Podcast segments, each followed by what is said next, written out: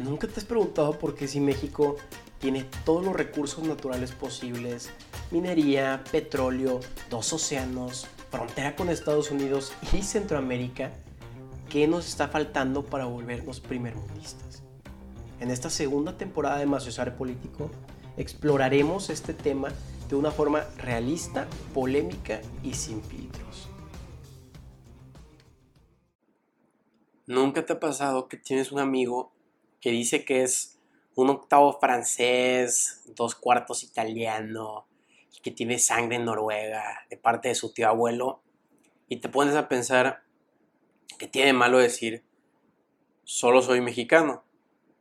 Ah, pero te vas a otro país y un extranjero te pregunta que de dónde eres y orgullosamente dices, soy mexicano. Entonces, en México eres un octavo francés, pero en el extranjero no. ¿No será que tenemos problemas de identidad? Y si profundizas aún más, no nos gusta aceptar lo que somos, porque pensamos que México es un país conquistado. Y de ahí viene el mito o trauma del conquistado, donde nos avergüenza nuestro pasado porque supuestamente y hasta nos ponemos a hacer escenarios ficticios sobre que si España no nos hubiera conquistado, qué hubiera pasado si Inglaterra Holanda hubieran llegado antes. ¿Habríamos sido diferentes? ¿O decimos que los aztecas y Cuauhtémoc eran poderosos y los glorificamos? ¿O peor aún, nos apropiamos de una cultura que no es nuestra? México no existía antes de que llegaran los españoles. Era Mesoamérica. México es un país con una mayoría mestiza. No es el imperio azteca o el maya en su totalidad. Tenemos una crisis de identidad porque vemos cómo otros países, como Estados Unidos, nuestro vecino, tienen una historia noble sobre su fundación, de cómo los peregrinos llegan a una nueva tierra en el Mayflower para ejercer su religión libremente y creen en la democracia y la justicia y todo eso, mientras que en la escuela, según el historiador Juan Manuel Zunzunegui, nos enseñan de manera tan simple que los aztecas y mayas vivían en una perfecta utopía, un mundo perfecto, hasta que llegó el violador de Cortés, robó todo el oro y con nuestro pueblo es el fruto de esa violación entre Cortés y la Malinche. Pues, obviamente, con esa historia detrás, es entendible por qué tenemos una crisis de identidad. En este capítulo hablaremos de los mitos que nos han enseñado todos estos años en la escuela para entender la confusa identidad del mexicano. Por esto mismo hay que empezar desde cero. Ni siquiera nos conquistó España, porque en esa época no existía y no estaba unificado. Eran las regiones de Castilla y Aragón, y el rey Carlos V, que financió la expedición de Cortés, no era español, sino nació en el país que hoy es Bélgica, con ancestros germánicos. Entonces, cuando AMLO pide a España que se disculpe, se refiere a la región de Castilla, a Bélgica, a los países germanos, que incluyen Alemania o Austria, ¿a quién se refiere que deben de pedirnos disculpas? Luego nos encanta glorificar que Mesoamérica era antes de que llegara Cortés y que los aztecas tenían, como decía antes, una sociedad utópica o perfecta, donde usaban la astrología y las matemáticas para avanzar en su intelecto.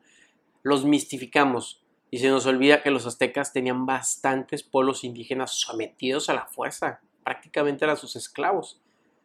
Los aztecas practicaban el canibalismo, sacrificios humanos, donde mataban a un tributo y luego lo tiraban desde las escaleras de la pirámide para que todo el pueblo lo viera y aparte el guerrero que lo mató tenía que comerse el corazón de su enemigo.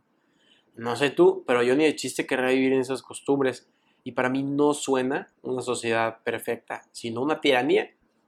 Y luego está el mito que la Malinche, una indígena de 17 años, fue la razón por la que Cortés derrotó a todos los aztecas, sin mencionar que la realidad fue que Cortés con sus habilidades políticas y diplomáticas, no lo justifico, logró aliarse con 150 mil indígenas vecinos y crear una coalición que derrocó al autoritario y sanguinario imperio azteca.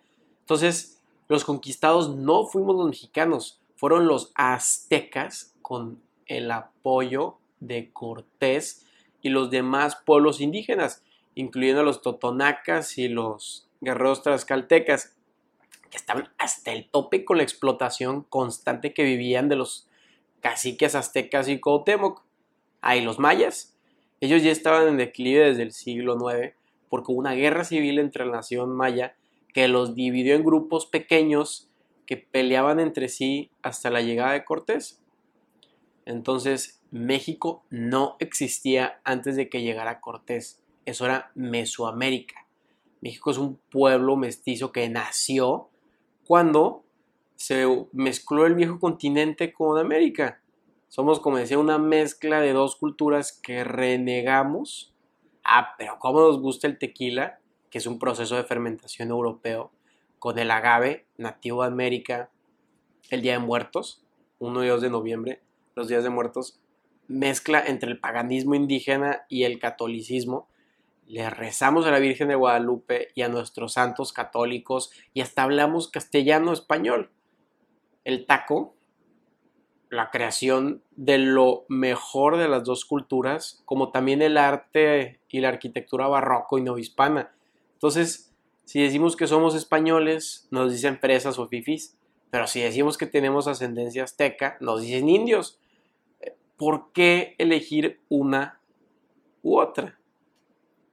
También nos trauma saber que supuestamente en nuestro país es el fruto de una violación entre la Malinche y Cortés y que el padre de nuestra patria fue un violador de indias que solamente buscaba oro, mientras que nuestra madre traicionó a la, y digo entre comillas, patria al apoyar a los españoles.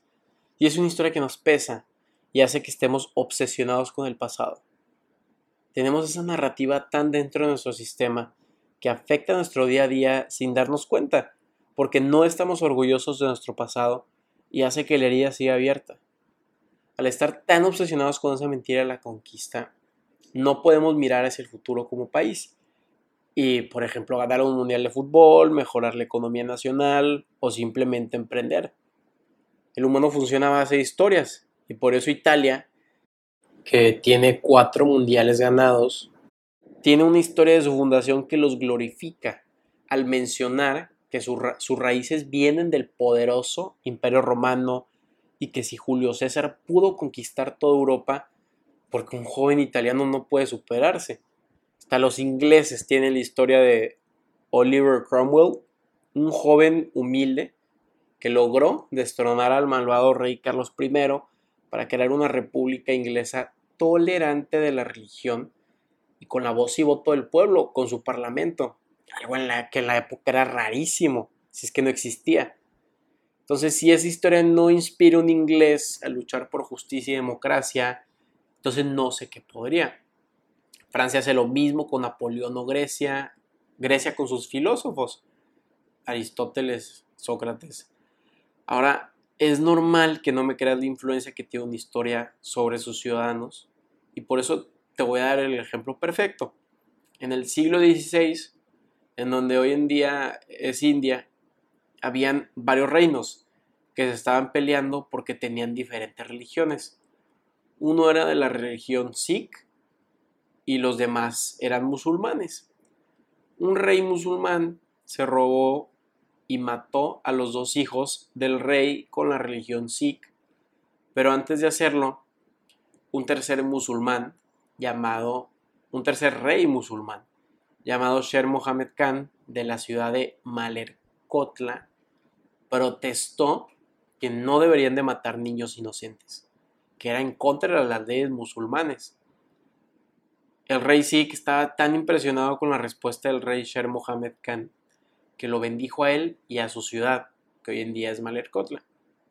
Entonces, los ciudadanos de Malerkotla tenían tan arraigado esa historia de fraternidad y misericordia entre reyes, a pesar de que no eran de la misma religión, que cuando en 1947, con la partición de, del país de India y la persecución de los musulmanes en el país por parte de los de la religión Sikh, la ciudad de Malerkotla no tuvo protestas o motines y hasta protegieron a sus hermanos musulmanes. De acuerdo a la doctora en análisis y solución de conflictos y profesora de la Universidad de Berkeley, Karen Van Hout, es una ciudad, Marerkotla, que tiene múltiples religiones viviendo en paz, a pesar de que la provincia donde está situada es muy conflictiva y violenta. Entonces ahí tienen el poder de una buena historia. En cambio, nosotros no tenemos esa narrativa nacional cerca de los orígenes de México y lo intentaron hacer con la historia de cómo los mexicas llegaron a la tierra prometida de Tenochtitlán a ver al águila comerse una serpiente en un cactus. Pero cabe recalcar que eso no era México, era Mesoamérica. tenemos la historia de la violación por parte de los españoles que tanto nos pesa. El mismo Octavio Paz dijo de México que es pasmoso que una nación tan rica en tradición solo conciba, solo se conciba como negación de su origen.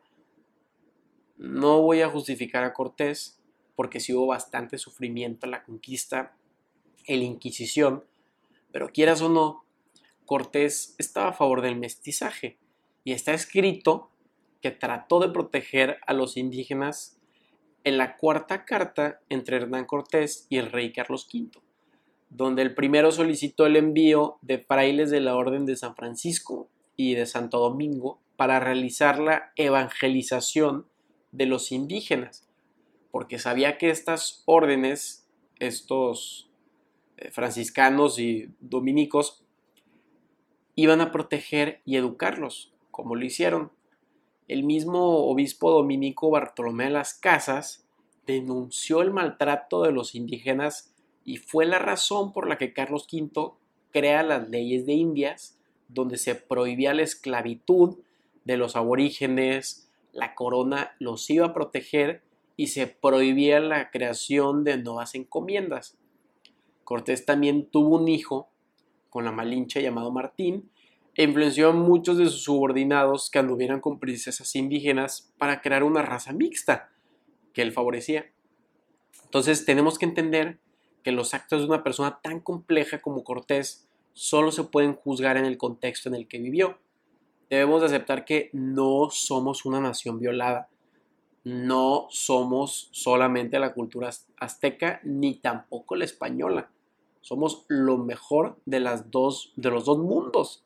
Tenemos figuras históricas de las que nos podemos inspirar y necesitamos más que nada líderes que suturen la herida del pasado para curar el presente y luchar por un mejor futuro, exorcizando los fantasmas de nuestro pasado. Entonces, si los, los conquistados no fueron los mexicanos, sino los aztecas, con el apoyo de 150 mil indígenas, que por cierto, ¿ustedes creen que ellos hubieran apoyado a los españoles si hubieran estado contentos con el imperio azteca? Entonces, les hago varias preguntas. ¿Por qué deberíamos de tener el trauma de conquistado si este país es rico en cultura, arte, gastronomía y tenemos lo mejor de dos mundos. ¿Por qué pelearnos entre ser indígenas o españoles si la mayoría somos mestizos y por ende mexicanos?